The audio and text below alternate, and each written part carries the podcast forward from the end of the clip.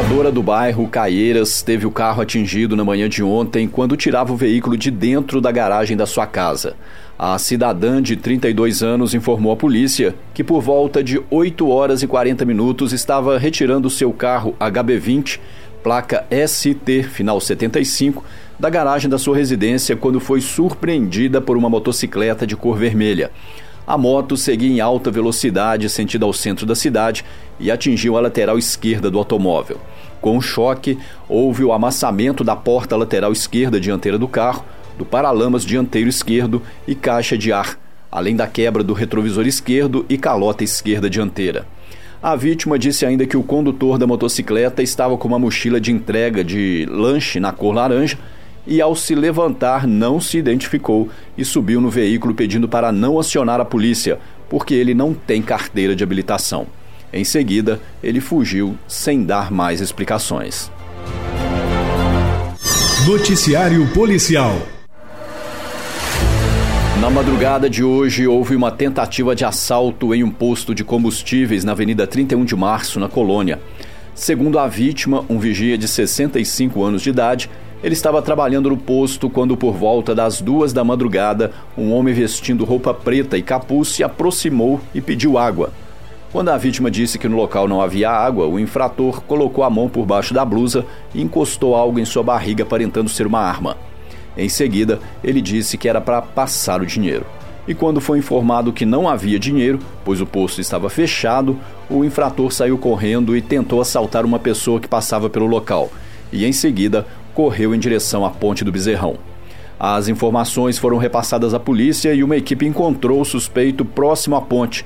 Ao ser feita a abordagem, foi localizada uma maçaneta de ferro na cintura do cidadão, a qual ele usou como se fosse uma arma. Os policiais levaram o suspeito até a vítima, que o reconheceu. O homem de 42 anos, morador do bairro Vila Santa Terezinha, foi preso e conduzido até a delegacia de plantão. Em Boabas. Durante uma operação policial na rodovia que liga a cidade de São João del Rei a Tiradentes, foi abordado um veículo Gol placa GYV 0851, licenciado na cidade de Prados. O carro era conduzido por uma mulher de 49 anos, moradora da cidade de Barroso. E ao serem pedidos os documentos de porte obrigatório, foi verificado que a documentação estava em dia. No entanto, os policiais observaram que a motorista apresentava sinais notórios de estar embriagada. Foi feito o teste do bafômetro e confirmada a suspeita. Diante do fato, foi lavrado o auto referente à infração cometida e a condutora foi presa em flagrante delito, ficando à disposição da autoridade policial. O carro foi liberado para um custodiante devidamente habilitado e que também se submeteu ao teste do bafômetro. Noticiário Policial. No início da noite de ontem, a polícia foi acionada e compareceu em um estádio de futebol no bairro Jardim Paulo Campos, em São João Del Rei. No local estava acontecendo uma partida do campeonato rural entre os times de Ressaquinha e Caquende. E o árbitro da partida, um homem de 44 anos, morador do bairro Bonfim, foi agredido em campo e solicitou apoio para sair do estádio. O cidadão disse à polícia que foi agredido com chutes por um dos jogadores do time de Brasilinha, após o término da partida onde o time em que ele jogava foi eliminado da competição. Quando a polícia chegou ao estádio, o agressor já havia saído do local.